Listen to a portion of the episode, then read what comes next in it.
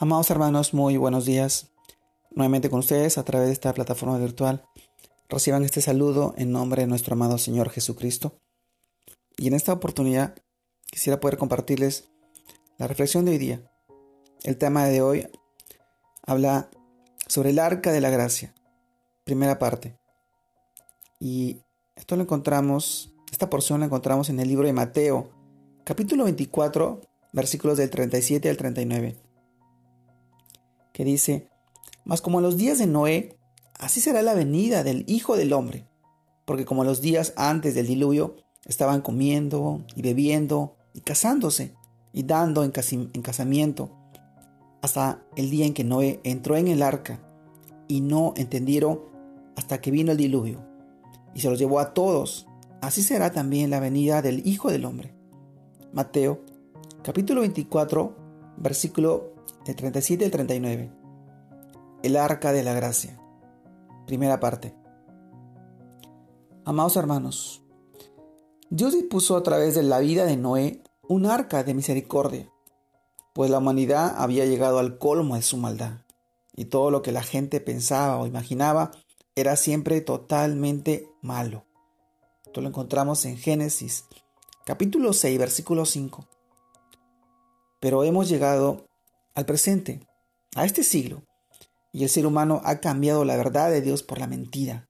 Y no hay un arca de gracia y verdad que es el mensaje del Evangelio.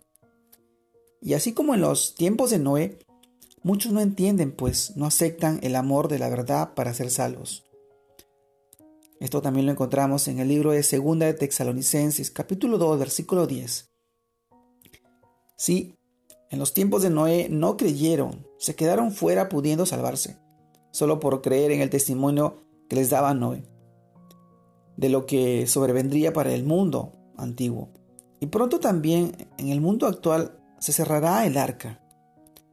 Ahora, amado hermano, se predica el mensaje de la gracia, que es el arca, que es el presente para que todo aquel que entre por medio de la fe sea salvado y tenga vida eterna. Está en capítulo Juan, versículo, en el libro de Juan, capítulo 3, versículo 16. Si la palabra de la cruz es locura a los que se pierden, pero a los que se salvan, esto es a nosotros, es poder de Dios. La palabra tiene poder. Entonces, yo te pregunto, ¿eres de los que creen para salvación? ¿O te has subido al, ar ¿te has subido al arca de la gracia junto a tu familia? Es una pregunta y todos nos debemos hacerla. Es momento de recibir el mensaje, creer en él y recibir al Espíritu Santo de la promesa para salvación. Efesios capítulo 1 versículo 13. El arca de la gracia. Los tiempos en los que estamos viviendo son angustiosos, son preocupantes, vivimos cosas que no pensábamos que un día iba a suceder, pero hoy los estamos viviendo. Y cada uno debe reflexionar de los acontecimientos que se van a venir más adelante. Y todo está escrito. La palabra de Dios lo revela de esta manera.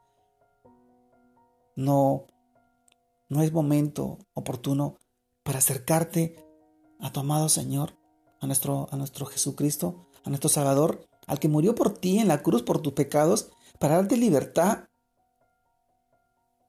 No, no es tiempo para dejar pasar un momento más sin estar en la presencia de Dios, sin poder orar, sin poder clamar, sin poder interceder, sin poder entregarle tu vida y la vida de tus hijos y tu familia. La puerta está abierta y es el tiempo.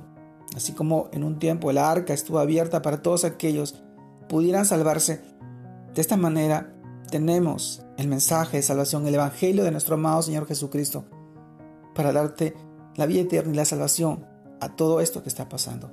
Solamente esto, es un tiempo, es un proceso nada más.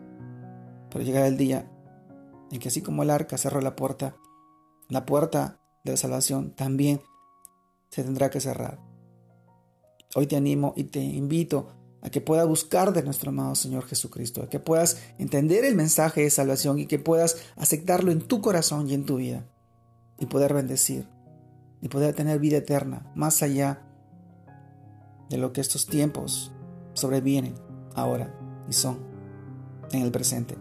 Te mando un fuerte abrazo. Dios te guarde y te bendiga. Que sigas creciendo en el Señor y que sigas pudiendo bendecir a tu familia y a tus seres queridos. Dios te bendiga.